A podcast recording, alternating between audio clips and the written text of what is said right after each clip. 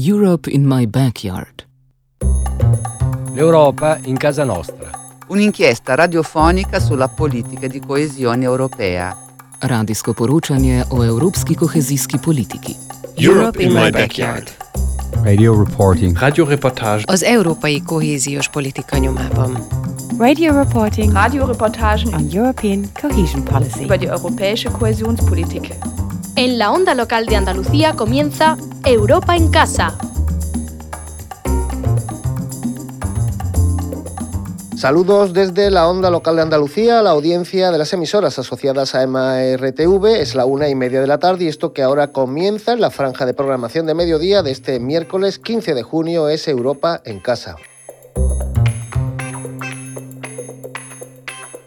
El de esta semana, que vamos a dedicar a conocer más de cerca las acciones de innovación científica y de investigación que con un fuerte apoyo financiero se están impulsando desde Bruselas en nuestra región, encaminadas a la protección ecológica y mejora productiva de nuestros recursos naturales. Una apuesta sobre el territorio de sostenibilidad, pero también de eficiencia que en un mundo global como el actual, permanentemente puesto en jaque por continuas y continuadas amenazas a la cadena de suministro de alimentos cobra una trascendencia decisiva en el presente y futuro de nuestras necesidades más básicas como seres vivos.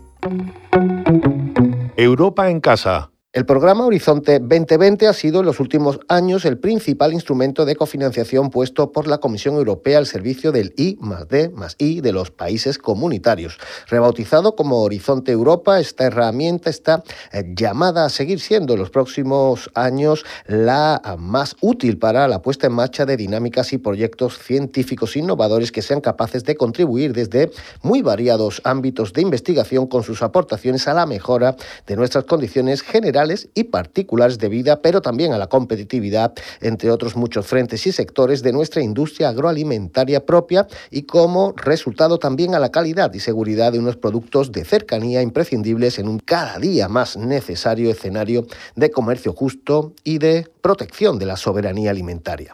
Y es por esa razón por la que esta semana en Europa en Casa queremos detenernos en dos interesantes proyectos desarrollados en Andalucía con el respaldo europeo del programa Horizonte que buenamente pueden servir como ejemplos de lo anteriormente expuesto.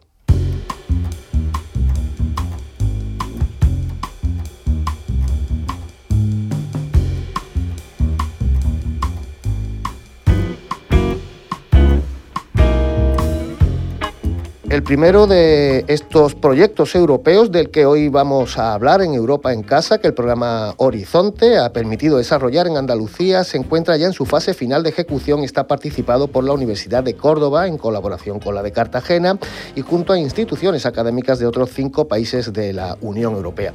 La propuesta del proyecto Diver Farming es la diversificación de cultivos y la reducción del uso de agua, fertilizantes, pesticidas y consumo de energía como estrategia para una recuperación paulatina pero integral de la biodiversidad de los ecosistemas agrícolas y de la fertilidad natural de unos suelos muy sobreexplotados por un modelo insostenible de producción intensiva basado en monocultivos principalmente y que no solo afecta cada vez más negativamente al medio ambiente, también a la rentabilidad del propio sector y por ende a su misma viabilidad.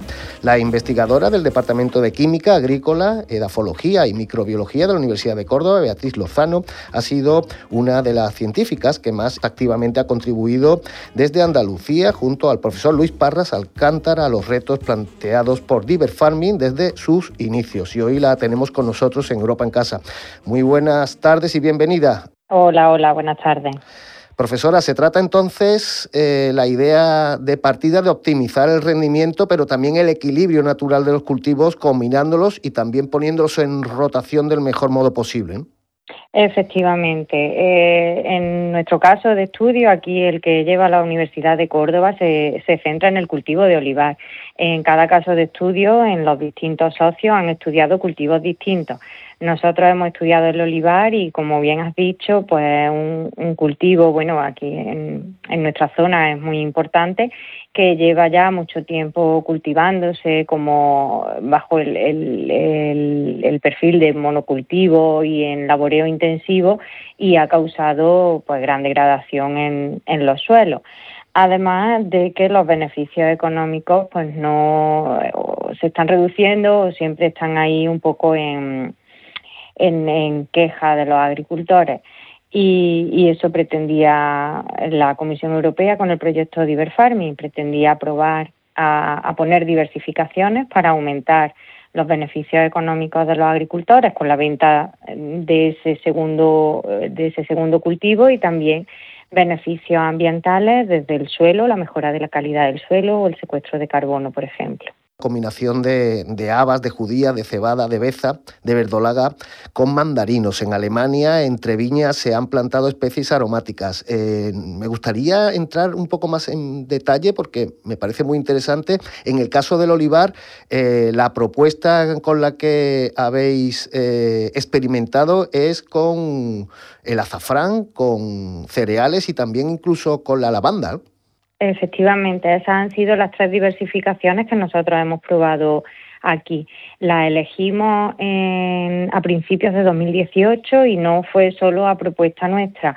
Eh, fue un consenso con, agentes implicados, una reunión que tuvimos, una serie de encuestas y tal. Fue un proceso, eh, nos exigía Diver Farming que fuera así, que fuera un proceso participativo. Y bueno, nosotros lanzamos propuestas y estas fueron las que suscitaron más interés, las que, las que tú has comentado. Eh, han tenido eh, también sus cuestiones, sus problemas o sus éxitos diferentes en cuanto a, producción y en cuanto a mejora y tal, y eso es lo que la comisión pretendía, que nosotros hiciéramos el ensayo, que probáramos.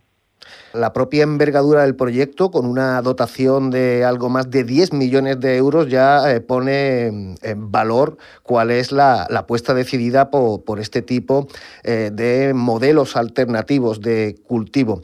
Planteabais el cambio precisamente ese de paradigma de la agricultura europea.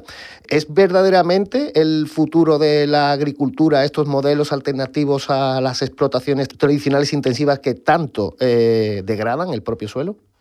Eh, yo quiero creer que sí. Además, la comisión, como bien has comentado, hombre, el presupuesto del proyecto es bastante alto y no es único. Se trata de unos tres, cuatro proyectos que se llaman hermanos, que se han ido desarrollando aproximadamente en el mismo tiempo y con unos fines bueno, parecidos, ¿no? Unos más centrados en modelar, otros más centrados en biodiversidad y tal, ¿no? Pero es verdad que este era bastante ambicioso porque porque buscaba eso, el tema de aumentar la biodiversidad, de ver si aumentaba la biodiversidad, eh, con, eh, eliminando ese tema de monocultivo y tal, y, y desde ahí hasta mejorar ingresos económicos de los agricultores y pasando por otros temas ambientales, sobre todo del suelo en cuanto a reducir erosión, en cuanto a mejorar contenido de materia orgánica, en cuanto a potenciar su papel de sumidero de carbono.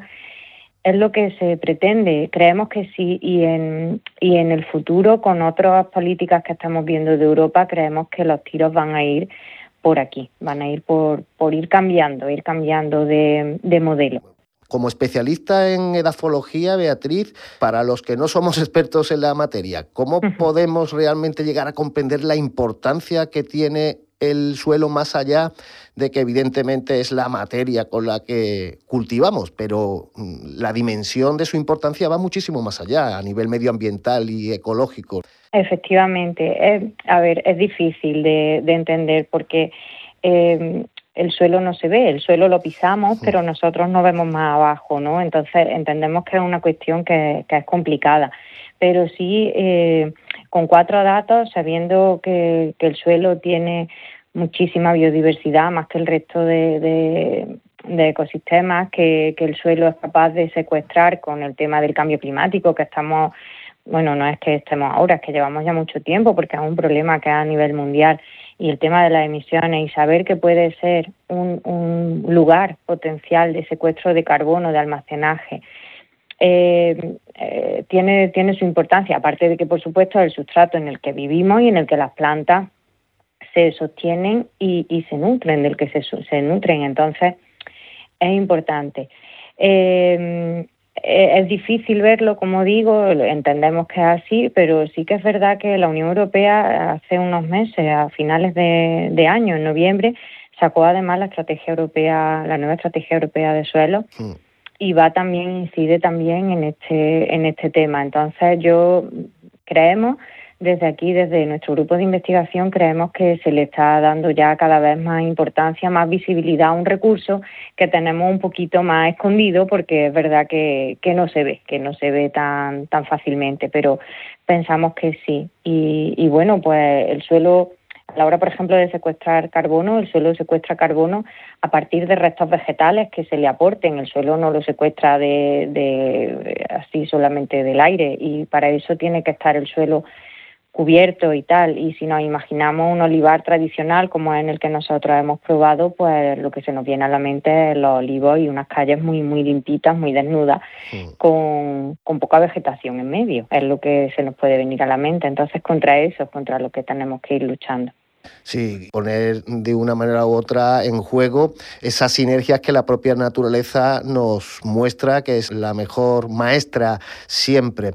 En el ámbito de la investigación, de la innovación que universidades como Córdoba ponéis en marcha con todos estos proyectos, ¿creéis que es suficiente este tipo de inversiones? Siempre hace falta más medios porque cualquier cosa que quiera hacer pues necesita de, de, recursos no económicos materiales y sobre todo personales. Entonces siempre se necesitan más medios y es un, es un algo por lo que se debe apostar porque al final el, el desarrollo avanza así no avanza investigando y avanza eh, eh, con más medios, con más recursos. Es verdad que el, en este tipo de proyectos también se hace muchísimo hincapié en que los resultados no solo sean científicos y se queden aquí entre las paredes de, en este caso, de la universidad, ¿no? sino que, que, lleguen a las partes interesadas. De hecho, en el, en el título del proyecto está también y por eso, bueno, por eso no solo actividades como esta que estamos haciendo, ¿no? De, de difusión en un, en un medio de comunicación, sino también actividades de reuniones, de seminarios con los agricultores por diferentes eh, sitios olivareros. En el último mes y medio hemos tenido en un par de pueblos de la provincia de Jaén este tipo de reuniones y la verdad que, que hombre, que, que se ve, se empieza a ver cierta inquietud y, y cierto y cierto interés en estas cuestiones, ¿no? Y, y parece que sí, que, que esto también eh, muestra resultados, no que solo publiquemos nosotros artículos científicos, que está muy bien, ¿no? pero que también esto llegue llegue a la sociedad y al final el dinero estará bien invertido. Ya para terminar, Beatriz, uno de los desafíos más importantes de esta clase de iniciativas es la de la replicabilidad, la capacidad también de mantener esa sinergia lograda durante estos cuatro años, pues seguir eh, evaluando, seguir quizás incluso también haciendo un seguimiento de todo lo logrado a partir de entonces. En ese sentido, Diver Farming y más con, con la envergadura que tiene este proyecto, ¿qué instrumentos tiene previstos para dar continuidad a lo logrado? Mm, Diver Farming eh, tiene una plataforma que, que es vía Diver Farmer, Diver Farmer donde eh, los agricultores pueden registrarse y pueden ir, eh, no sé, manifestándose. Es como al final es un tipo de red y, y donde pueden ir implicándose ellos, ¿no? Entonces, bueno, un poco por ahí pues cada uno podría ir entrelazando relaciones y, y ir mostrando resultados y tal. Por nuestra parte, sin Diver Farming, nosotros de momento seguimos con, con las parcelas ya por nuestra cuenta y tal, porque es verdad que el presupuesto está bien, el tiempo es bastante grande, cinco años de proyecto total está bien, otros son más cortitos, otros de investigación y en el suelo hay que esperar un poquito de tiempo, no de un año para el siguiente no vemos mucho, ¿no? Claro. Mm, pero por nuestra cuenta ahora mismo y eso sí es bajo la bajo el presupuesto del grupo de investigación queremos probar a ver algún año más a ver qué resultados son los que los que hay. Por eso cuando me preguntabas por recursos pues sí necesitamos más porque vemos eso interesante y nosotros lo vamos a financiar por nosotros mismos. Entonces si hubiera otro tipo de, de financiación ayuda pues vendría vendría muy bien Beatriz Lozano García, docente del Departamento de Química Agrícola y de Afología de la Universidad de Córdoba, también integrante de su grupo de investigación para la gestión y el uso sostenible del suelo. Muchas gracias por tu participación hoy en Europa en Casa. Muchas gracias. Buenas tardes.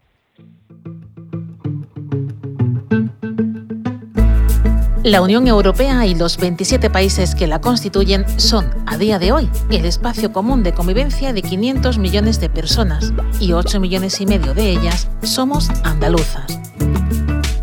Sus planes cuentan tanto en nuestras vidas como nuestro día a día debe hacerlo en su toma de decisiones y por eso, en Europa en Casa, contamos cada semana con el análisis y las reflexiones de expertas y expertos que desde una mirada crítica nos ayudarán a comprender el estrecho vínculo que ahora más que nunca une el progreso de Andalucía con Europa y el de Europa con Andalucía. Ponemos voz a proyectos andaluces desarrollados con financiación europea y lo hacemos dándoles la palabra y el protagonismo a quienes los llevan a cabo en primera persona. En la onda local de Andalucía, Europa, en casa.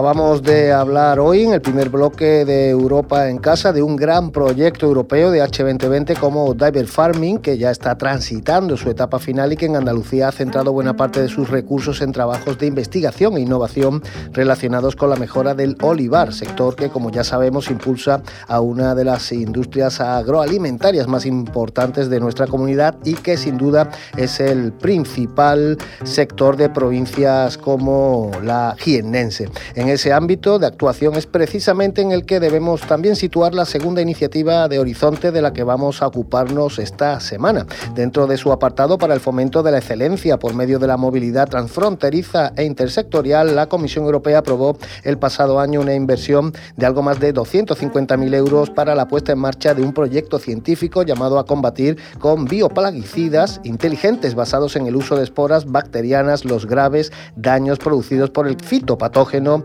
Sileya fastidiosa en cultivos de la Unión Europea como es el olivarero andaluz, promovido por el Departamento de Ingeniería Química y Biotecnología de la prestigiosa Universidad Inglesa de Cambridge. El grueso de sus aportaciones, sin embargo, va a ser desarrollado hasta la finalización del proyecto en agosto de 2024 por el Vicerrectorado de Investigación, Desarrollo Tecnológico e Innovación de la Universidad de Jaén, con la supervisión científica de la catedrática de su área de microbiología biología. Profesora Gaimatit Abrihuel Ayani, buenas tardes, saludos y bienvenida a la antena de Onda Local de Andalucía.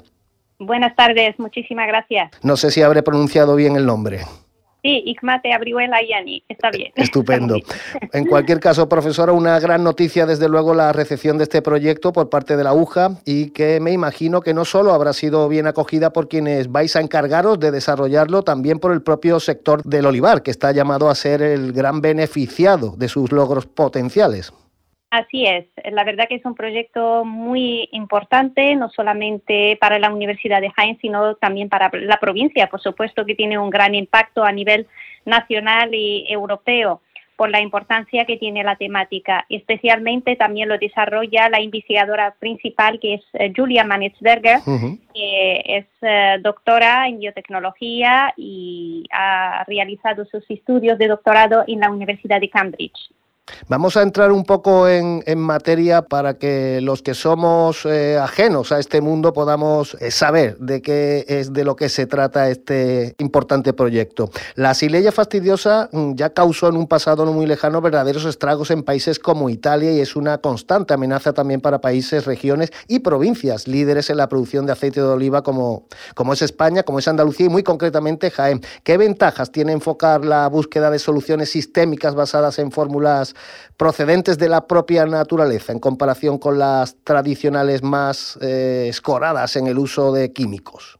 Hay muchas ventajas. Eh, de una parte, pues eh, trabajamos en, para buscar soluciones que son naturales, como bien ha dicho, evitar los, los, pesticidas químicos que pueden dañar no solamente las plantas o el suelo, la salud del suelo, sino también el medio ambiente y también la salud humana, porque tenemos que buscar soluciones que no perjudiquen la salud eh, eh, como eh, el concepto bien lo dice de One Health o una sola salud, salud animal, salud vegetal vegetal y salud humana.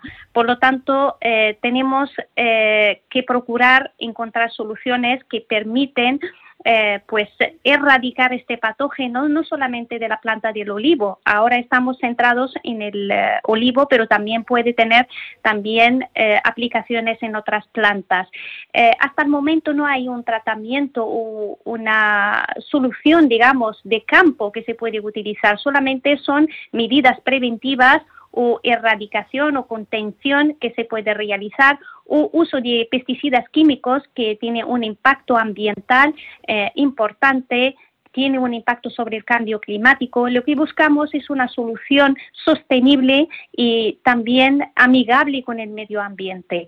El proyecto eh, pues se centra principalmente en utilizar, eh, digamos, la, microbiota o los microorganismos o las bacterias que están eh, normalmente presentes en el suelo, en, el, en, la naturaleza, para poder erradicar otros, otros microorganismos o otras bacterias que perjudican la salud vegetal, que por ende también afecta a la cadena alimentaria, afecta a la economía global, afecta a los puestos de trabajo, etcétera.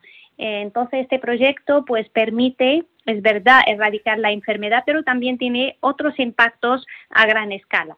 Desde luego, además eh, pone en valor esa necesidad que tenemos de generar determinados mimetismos con la propia naturaleza, recurrir precisamente a esos métodos que son intrínsecos y que por tanto eh, pues pueden generar otras sinergias beneficiosas que vayan pues mucho más allá de lo que pueda ser propiamente erradicar un ser vivo negativo en este contexto, ¿no?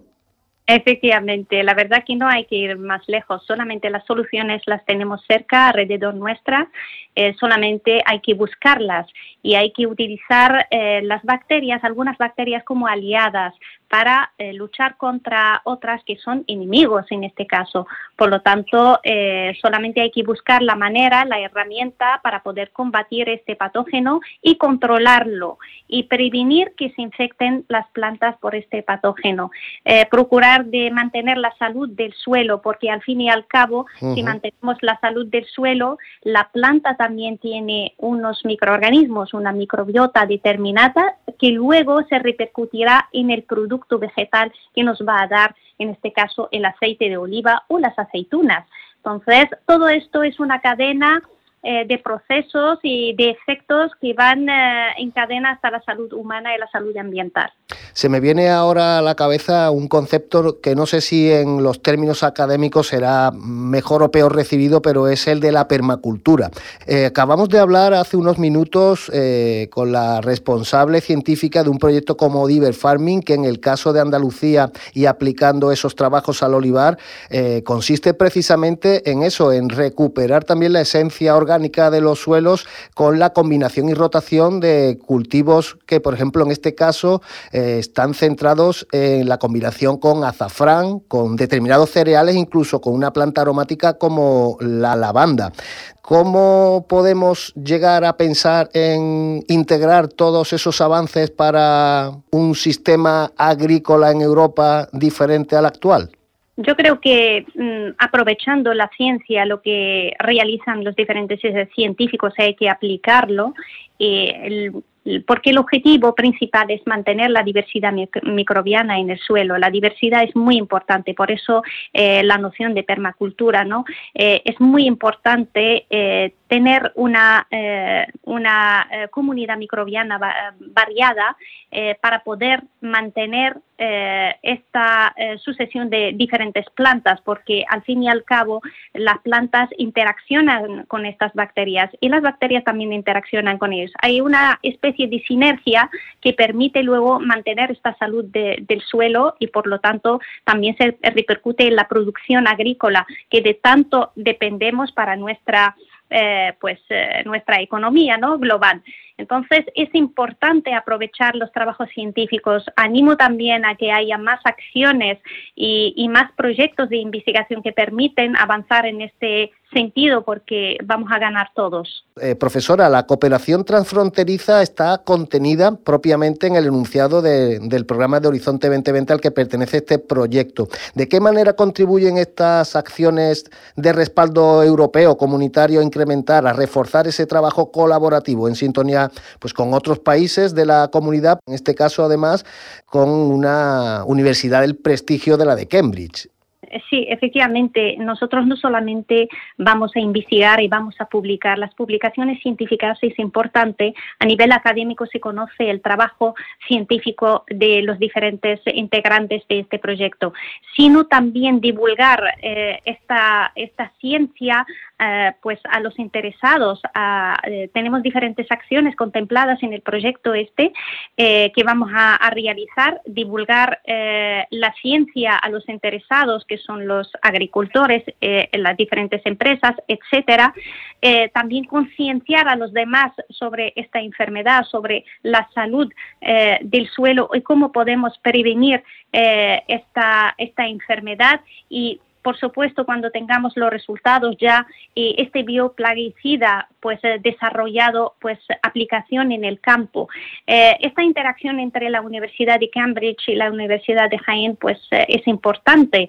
también da a conocer nuestro trabajo fuera a nivel europeo, etcétera. Por lo tanto, tenemos que desarrollar estas acciones divulgativas que permiten mejorar nuestra plantación, la salud de nuestros campos, eh, no solamente queremos aplicarlo a nivel del olivo, sino también queremos extenderlo a otras plantas para evitar el desarrollo de estas enfermedades que pueden perjudicar muchísimo la economía esa vertiente de replicabilidad que pueda tener los buenos resultados de un proyecto como este, desde luego. Y, por último, ¿es realmente entonces posible resolver esa continua ecuación entre rendimiento de la producción y preservación natural?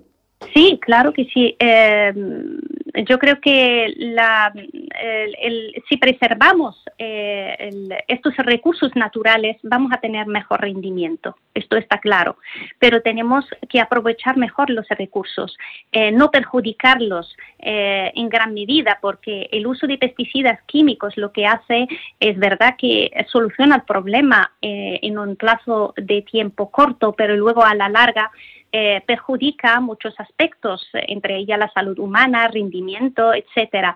Eh, y luego, pues no tenemos eh, estos recursos y rendimiento, pues no van a ser recíprocos. Es decir, si es verdad que vamos a aumentar rendimiento en este momento, pero luego, pues tenemos un perjuicio de, la salud del suelo que luego no va a dar de sí para poder sostener eh, plantaciones eh, posteriores. Por lo tanto, tenemos esta ecuación, tenemos que hacer un equilibrio ¿no? entre la salud del, suelo o los recursos naturales y el rendimiento. De ahí la importancia, desde luego, de, la pedagogía y de la toma de conciencia por parte de los agricultores también, aunque somos conscientes siempre de lo difícil que es manejar todos esos extremos de la balanza.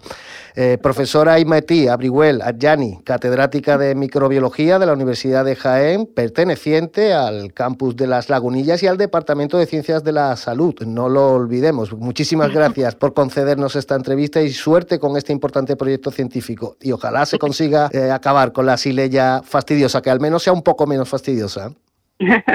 Por supuesto, muchísimas gracias. Así lo esperemos. Un saludo y buenas tardes. Gracias, profesora. Buenas tardes. Adiós.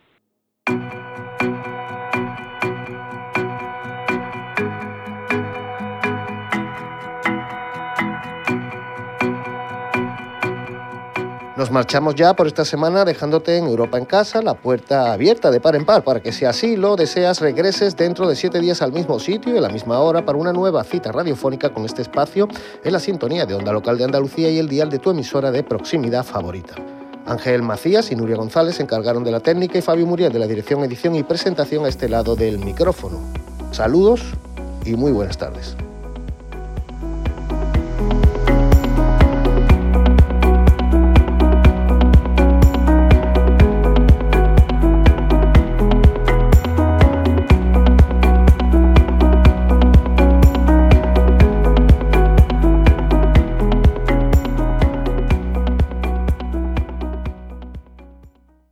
Europa en Casa, un proyecto de comunicación coordinado por EMA RTV con la financiación de la Dirección General de Política Regional y Urbana de la Comisión Europea.